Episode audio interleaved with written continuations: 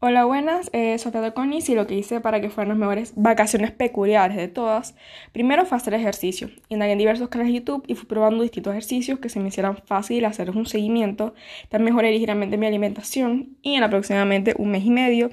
logré bajar 6 kilos, empecé a tomar crecimiento con mi agua durante la cuarentena y eh, descubrí muchísimas tiendas de Caracas que meses atrás ni sabía que su existencia. Me di cuenta de muchísimos errores que cometen las tiendas y también empecé a intervenir mi ropa y hacer el proceso necesario de la universidad. El lapso pasado resultó fuera de lo común y sinceramente más que un lapso para mí fue un año particular de adaptaciones y cambios a lo largo del año en conjunto de un gran crecimiento personal el Metero Colegio eh, era un sistema tradicional y existían muchas cosas que para los más eran simples en este colegio y a mí me costaba mucho porque no estaba acostumbrada a esto, especialmente los análisis y la tecnología y las distintas plataformas. El Mesolam me permitió, sin embargo, mejorar mis notas y aprovechar al máximo esto para aprender a usarlas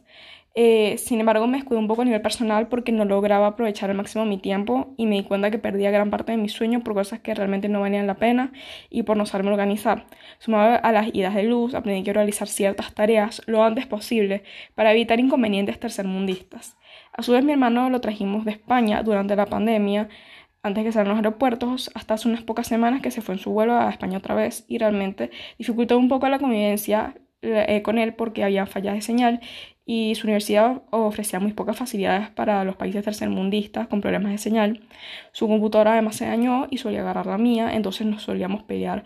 en las mañanas porque decía que lo suyo era más importante y necesitaba la computadora y yo decía que lo mío era más importante. Eh, espero este año poder organizar mejor para poder seguir con mi rutina de ejercicio, ya que me hace sentir mejor conmigo misma y me mantiene activa durante el día. También al organizarme puedo repasar materias diarias e ir completando trabajo antes del tiempo estimado permitiéndome despejar ciertas horas el fin de semana para dedicarme mejor a mis estudios, para las pruebas de la universidad y quitándome algo de estrés. También en los trabajos de equipo terminamos más temprano los trabajos para no estar última hora eh, intentando hacer unas correcciones que realmente al final